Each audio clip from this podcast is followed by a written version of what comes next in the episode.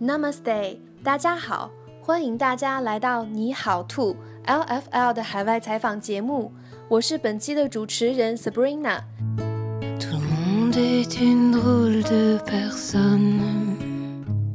今天我们来到了一座集艺术、美食、文化于一身的城市。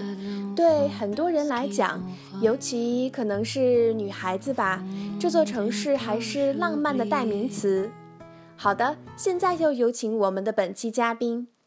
大家好，我叫刘倩，现在生活在巴黎。欢迎刘倩来到你好兔。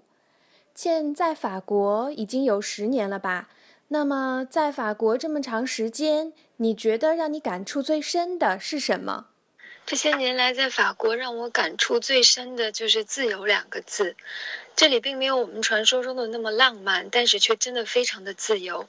在这里生活，你会发现隔三差五的就会看到一群一群的民众拿着各样的旗帜，喊着这样各样的口号，在街上去游行、去罢工。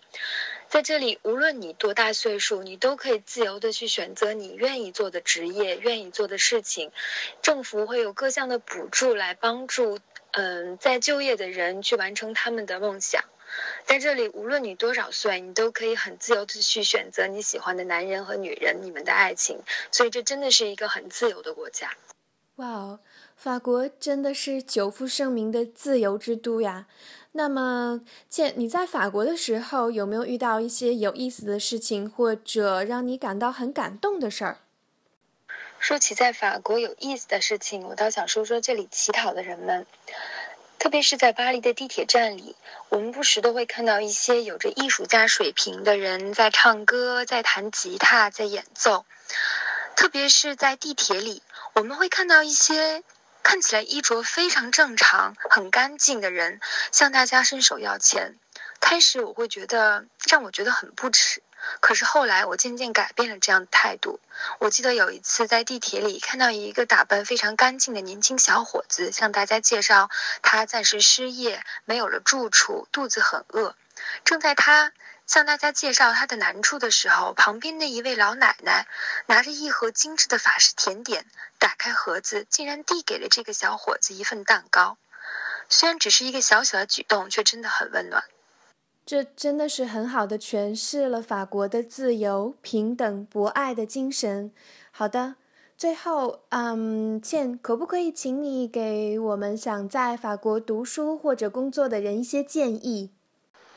如果有同学想来这里读书，嗯，我觉得最重要的建议就是在来之前尽可能多的多去上法语课，多学学法语，因为在这里生活学习语言真的很重要。如果法语好，你学起功课会更容易，也会更容易的融入这里的生活。对于在法国工作呢，我想说，除了在认真工作之外，嗯，也最好尝试着像这里的人一样，学会去放松，比如和大家一起在下午休息的时候，一起去喝杯咖啡，去阳台上抽烟，在每年的夏天呢，背着行李箱，跟朋友、家人一起去旅游，一起去晒太阳。好的。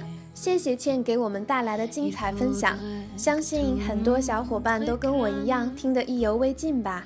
那么，如果你还想了解什么，或者你有什么好想法，都可以在我们的微信或者新浪平台上留言与我们互动。好，那么本期节目就到这儿，我们下期再见吧。Et que personne ne soit oublié.